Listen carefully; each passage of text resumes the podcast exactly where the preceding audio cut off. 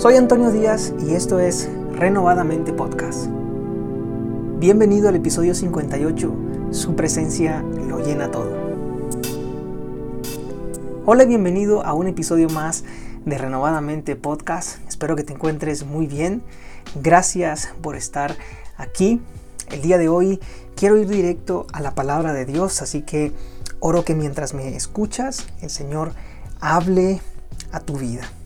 Voy a leer Jeremías capítulo 23, del versículo 23 al 24. Dice, ¿acaso soy yo un Dios solo de cerca? declara el Señor, y no un Dios de lejos.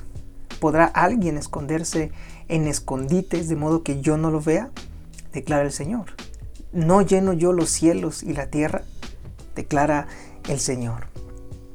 Sabes, mientras meditaba en este pasaje de las Escrituras, Tres historias de la Biblia vinieron a mi mente.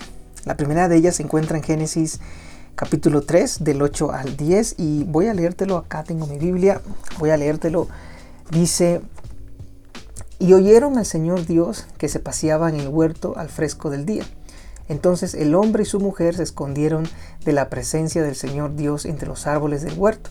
Pero el Señor Dios llamó al hombre y le dijo, ¿dónde estás? Y él respondió, te oí en el huerto, tuve miedo porque estaba desnudo y me escondí. Esto sucedió luego de que Adán y Eva pecaran al comer del fruto del árbol que el Señor les había ordenado que no comieran. Y quiero que notes algo particular en este pasaje. Antes de cometer este pecado, Adán y Eva andaban libremente en la presencia de Dios. Pero ahora por primera vez sentían miedo, sentían vergüenza. Por primera vez intentaron esconderse de Dios. La segunda historia se encuentra en Primera de Reyes, capítulo 19, del versículo 9 al 10. También voy a leértela. Aquí tengo mi Biblia 19, de 9 al 10. Dice, allí entró en una cueva y pasó en ella la noche. Y vino a él la palabra del Señor y él le dijo, ¿qué haces aquí, Elías? Y él respondió, he tenido mucho celo por el Señor, Dios de los ejércitos, porque los israelitas han abandonado tu pacto, han derribado tus altares y han matado a espada a tus profetas. He quedado yo solo y buscan mi vida para quitármela. Elías, a diferencia de Adán y Eva, se estaba escondiendo de Jezabel en una cueva porque ésta había jurado quitarle la vida. Pero en esa misma cueva estaba Dios con él. Increíble, ¿verdad? La tercera historia se encuentra en el libro de Jonás. Seguramente ya la conoces, igualmente pues vamos a leerla. Jonás capítulo 1, versículos del 1 al 3. Dice, la palabra del Señor vino a Jonás, hijo de Amitai. Levántate, ve a Nínive, la gran ciudad, y proclama contra ella, porque su maldad ha subido hasta mí. Jonás se levantó, pero para huir a Tarsis, lejos de la presencia del Señor y descendiendo a Jope encontró un barco que iba a Tarsis, pagó el pasaje y entró en él para ir con ellos a Tarsis, lejos de la presencia del Señor. A diferencia de las otras dos historias, Jonás está intentando huir del llamado de Dios, huir de su presencia lo más lejos que se pueda. Pero eso era algo imposible, ¿verdad? Pues la presencia de Dios llena toda la tierra. Leímos al principio en Jeremías 23 que el Señor dice y habla, eh, hay alguien que puede esconderse de mí sin que yo lo sepa o sin que yo lo vea, ¿verdad? Entonces si te das cuenta, eh, estos tres, estas tres historias tienen mucha relación, ¿verdad? Adán y Eva intentaron esconderse de Dios. Elías intentó esconderse por, eh, de Jezabel y de todo lo que lo estaba eh, llenando de temor y, de intimidación en ese momento. Jonás intentó huir de la presencia de Dios, huir del llamado de Dios. Y sabes, a veces somos Adán y Eva intentando escondernos de Dios por la vergüenza que produce el haber pecado. A veces somos como Jonás, intentamos huir del llamado de Dios. Y otras veces somos como como Elías. Nos escondemos en una cueva porque algo o alguien nos intimidó.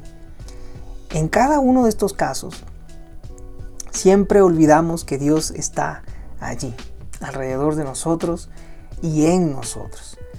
Adán y Eva pecaron, pero allí estaba Dios. Elías se escondió en una cueva, pero ahí estaba Dios. Jonás quiso huir de su llamado, pero ahí estaba Dios. ¿Y sabes algo? Ahí donde tú estás escuchando este podcast, también está Dios. No hay nada que tú puedas hacer que te pueda separar de su presencia. No hay lugar donde puedas esconderte de Él. La presencia del Señor lo llena todo. No importa si estás en tu oficina, en tu cuarto, en el baño, en la cocina, en tu auto. Poco importa porque Dios está allí contigo. Está a tu alrededor y en ti. Si pecaste, no tienes que esperar ir a la iglesia para pedir perdón y ser perdonado porque Dios está allí contigo. Así que inmediatamente puedes hablar con Dios y pedirle perdón. Si necesitas ayuda, no tienes que esperar una cita para poder platicar con el Señor. Él es tu ayudador y está disponible en el momento exacto que tú lo necesites.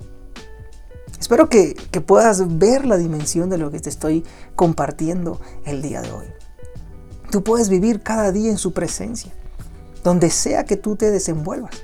Puedes incluso verlos con los ojos de tu alma. Solo necesitas reconocer que allí donde estás escuchando esto, está Dios contigo. Puedes hablarle mientras te bañas, comes, estudias, manejas, haces las compras, etc. Su presencia lo llena todo. No hay distancia que te separe de Dios. No hay distancia que te separe de su perdón. No hay distancia que te separe de su amor. Su presencia lo llena absolutamente todo.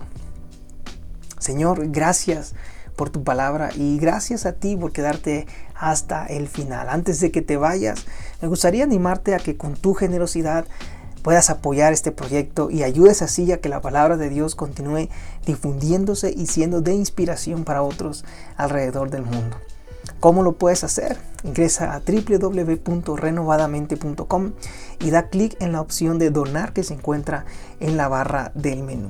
También, si este mensaje ha bendecido tu vida el día de hoy, compártelo con todos tus amigos, sigue este podcast y síguenos en las redes sociales. Que el Señor te bendiga.